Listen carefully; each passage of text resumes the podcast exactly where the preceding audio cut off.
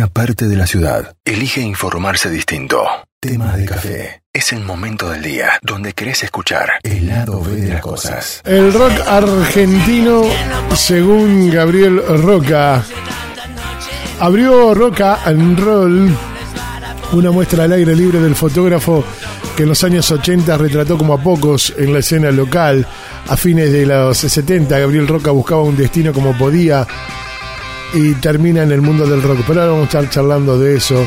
De aquel momento único quedan las primeras imágenes de Virus, de Soda, de la tapa de Mujer contra Mujer de Sandra y Celeste. Charlie, Soda, los Twists, en los 90 Roca decide cambiar de rubro y dedicarse a la publicidad.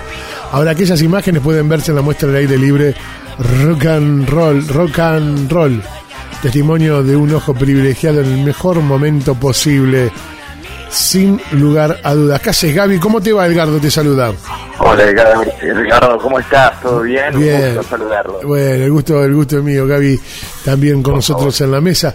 Eh, eh, ¿no, ¿No ibas a ser fotógrafo? Bueno, no, no, de chico no, no lo tenía pensado, quería ser músico, ¿no? Pero bueno, la fotografía me, me, me atrapó, así Claro, que claro. acá estoy.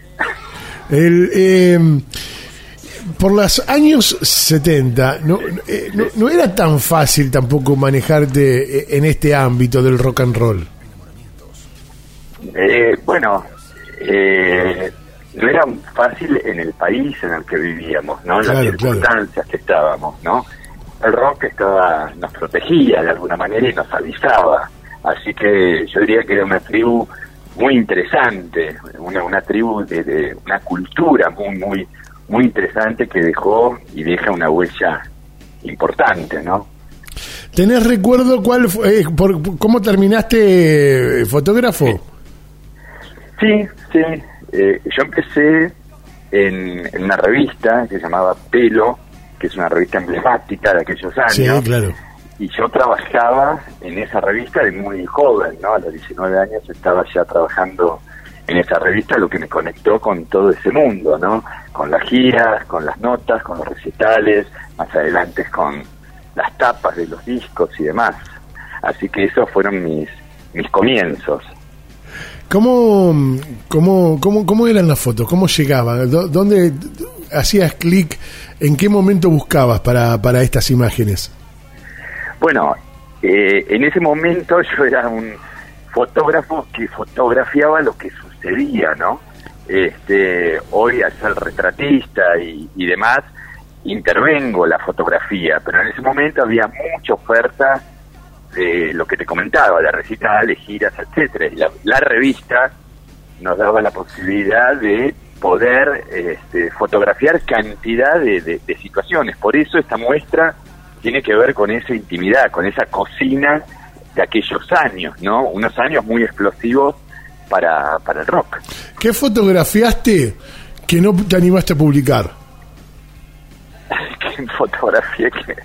Bueno, eh, hay un desnudo de Papo que nunca lo voy a publicar. Papo era un, un personaje muy interesante, ¿no? Y, y hacía cualquier cosa en cualquier momento, ¿no? Trabajaba para la cámara. Y eso no lo voy a publicar jamás.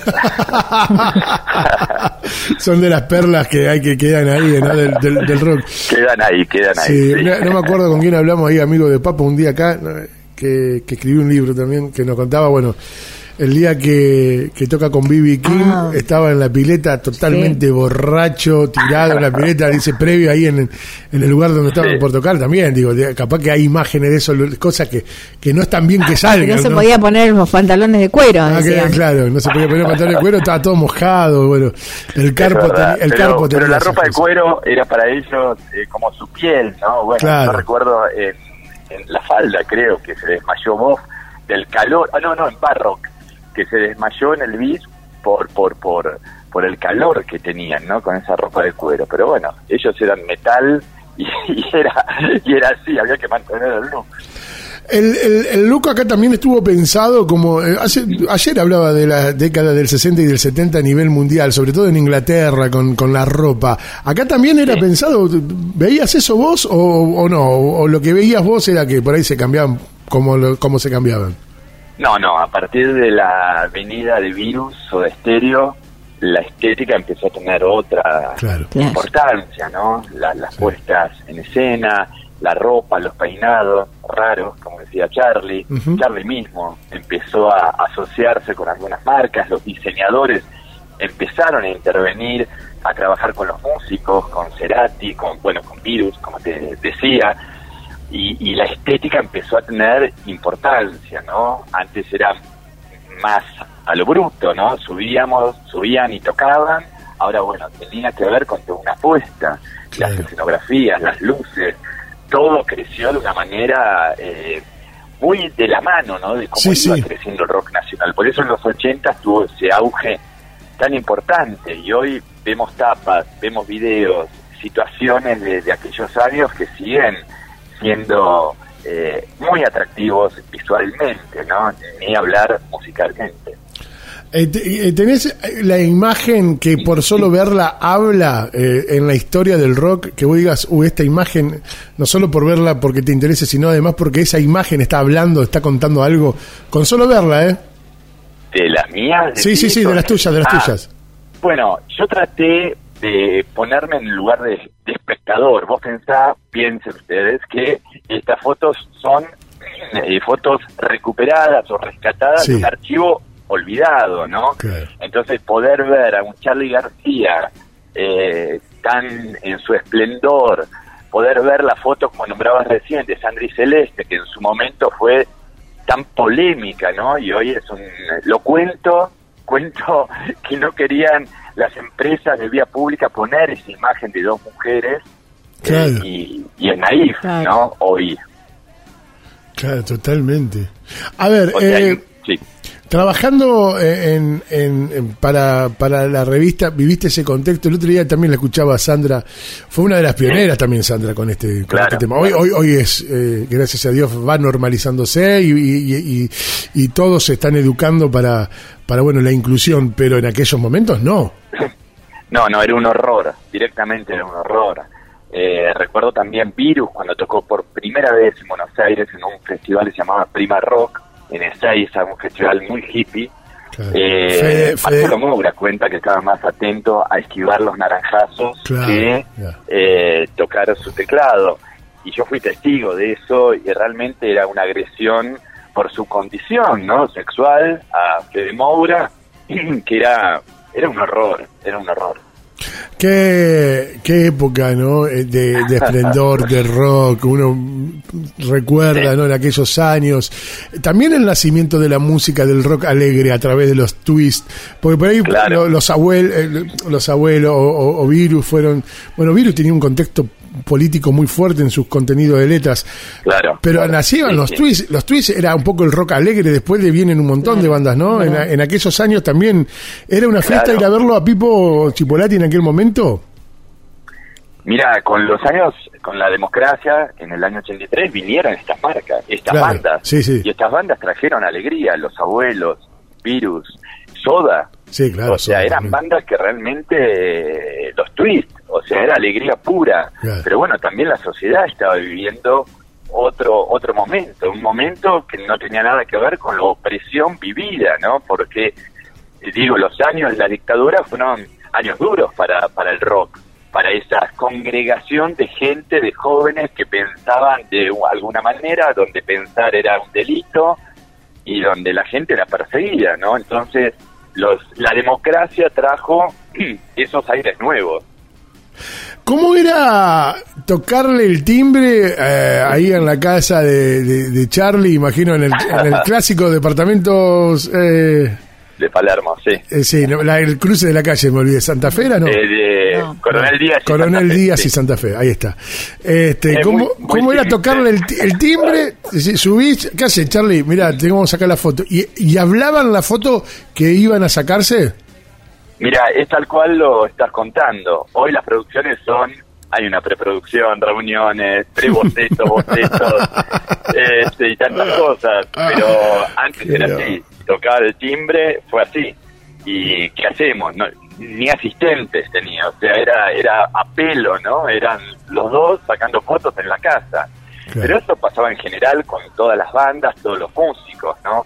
era bastante bastante casera la situación, no había Sí, ningún sí, sí. tipo de, de divismo, Claro, al contrario, claro, claro. se prestaban y, y- y nos ayudábamos a ese, a, a ese contenido fotográfico, que era permanente la ayuda. Así que, por eso digo, en las giras, eh, que las giras era en, en micros, ¿no? Donde viajábamos todos juntos a distintas ciudades del país y la convivencia daba a ese a este material fotográfico tan tan íntimo, ¿no?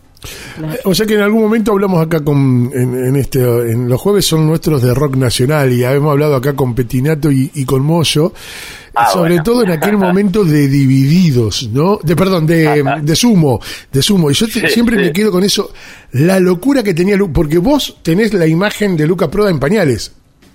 Claro, claro. Una- o sea, claro. Luca era eso, ¿no? Luca, eh, no sé, no, no, no puedo entender que era Luca Proda.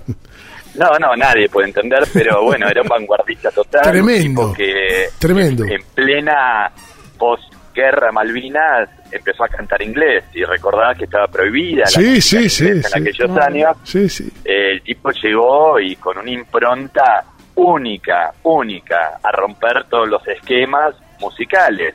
Mirá los músicos que salieron de, de esa banda, ¿no? De, de Sumo, donde las presentaciones eran siempre impensadas, sorpresivas, muy, mucha energía y nada, y nos dejó tan joven, ¿no?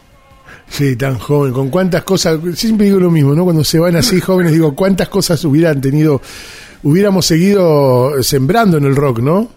Si hubieran estado. Sí, sí, sí, yo a veces miro Fede Moura, Miguel Abuelo, eh, Luca, y la verdad que hoy mirando para atrás digo, qué, qué jóvenes que eran, ¿no? Eh, pero bueno, tanta, tanto arte, tanta música dejaron.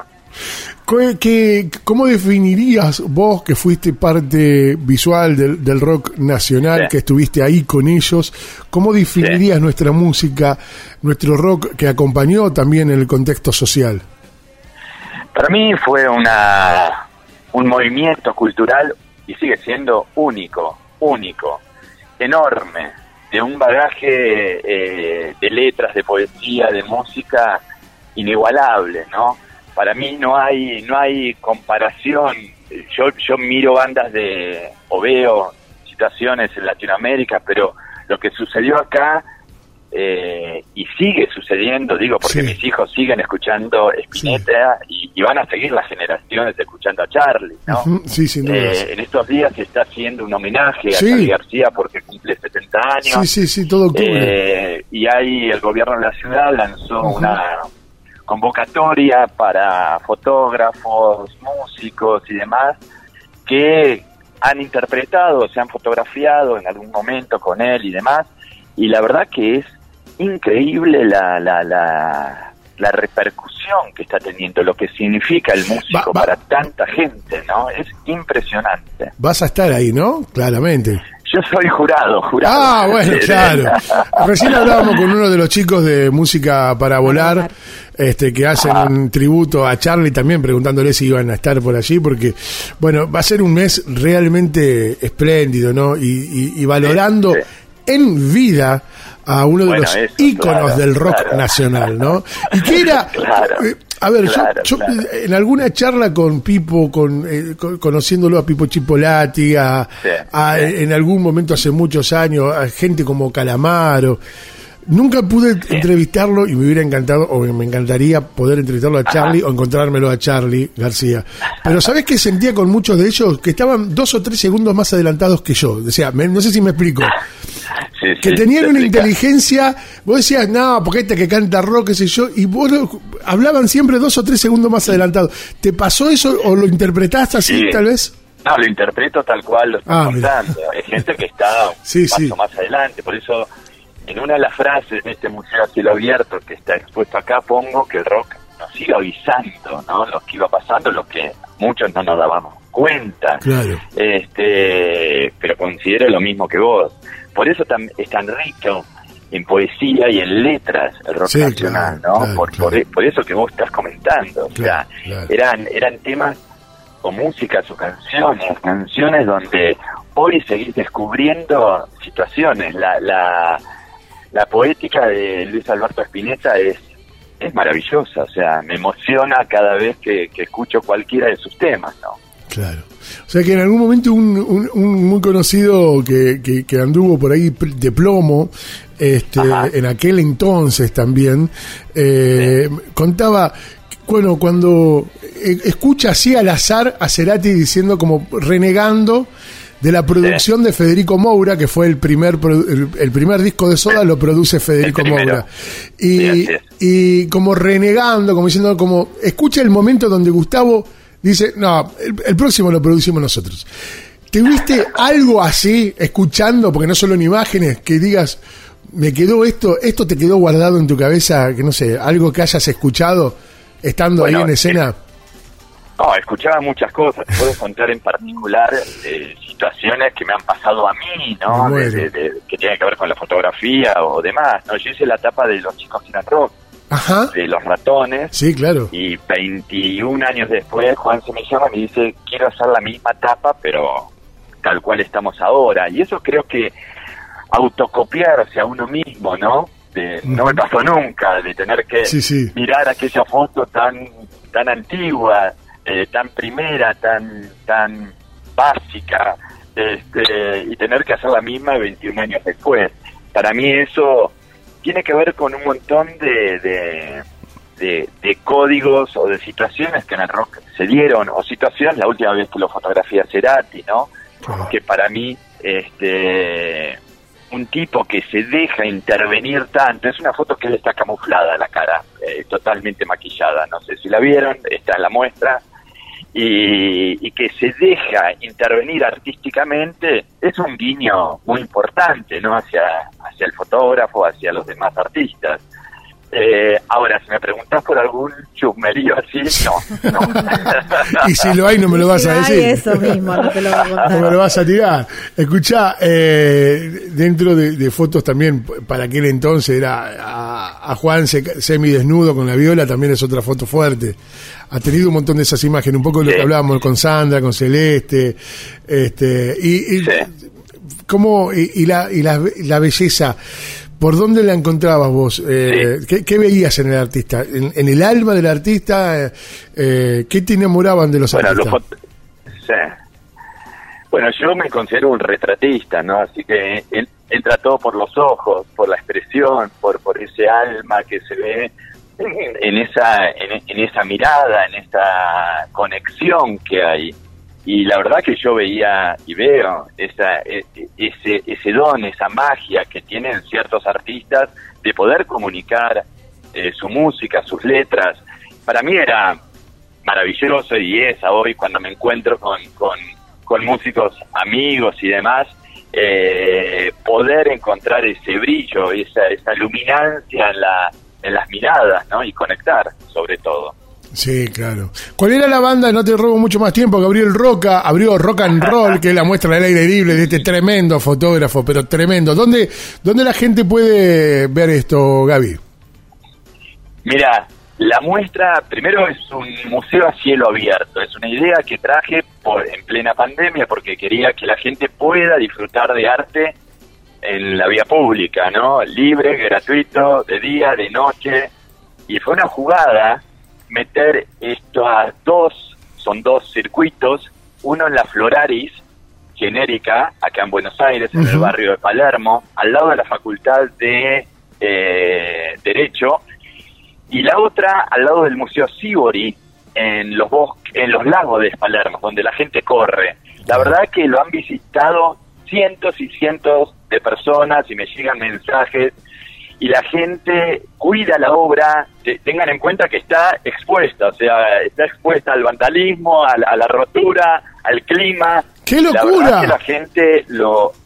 Sí, sí, sí, la gente lo las cuidan. Una vez se había despegado una un poquito y me llama, recuerdo su nombre, eh, me llama Patricia y me dice por Instagram, me dice, hay una que se está despegando. Qué Y le digo. ¿te podés quedar ahí un ratito? Y mando al service. Así que Ignacio, eh, Patricio se quedó una hora ahí esperando, cuidando la obra Qué grande. y, y llegaron y la repararon. Así que la gente valora, valora esto. Y la idea es ir por otras ciudades, ¿no? Estamos cerrando para ir a Vamos. Rosario, ¡Qué lindo! en Córdoba, así que Bueno, me encanta. la idea es, es seguir con la idea del museo a cielo abierto con muchas muestras, no solo con la mía, ¿no? Esto va a permanecer en la ciudad, mi muestra va a finalizar y van a venir otros artistas a exponer, así que eso es lo que lo que valoro de esta de esta acción, de esta iniciativa, ¿no? ¿Qué, ¿Qué banda, eh, viéndola en vivo, te volaba la cabeza, según el gusto de Gabriel Roca, ¿no? Lo que para vos era. Claro. No, no, en general amaba Virus. Virus tenía una traía una novedad y una fortaleza y una y una lírica muy particular. Pero había yo era devoto de Charlie García, pero había una banda que te hacía levitar, o sea que tus pies ya no los sentías en el en el piso. A ver, me Y no encanta. solo me pasaba a mí, sino a toda la, la gente. Y hay una foto expuesta en esta muestra de Riff. La banda Ah, era Riff. Sí, la del. Carpo, claro. Y en esa foto se ve que hay eh, eh, hay público, pero hay una hay público que está en el primer piso, llamémoslo, hay público que está encima de esa persona y hay otro, hay más gente, o sea, hay tres hileras de gente hacia arriba, ¿no? Porque la gente era una una emoción y un como te- yo yo lo defino como levitar eh, por la energía, ¿no? Cuando Papo empezaba con su riff era una energía eh, única, así que hoy te respondería riff Bien, con Papo. bien, me encanta, me encanta.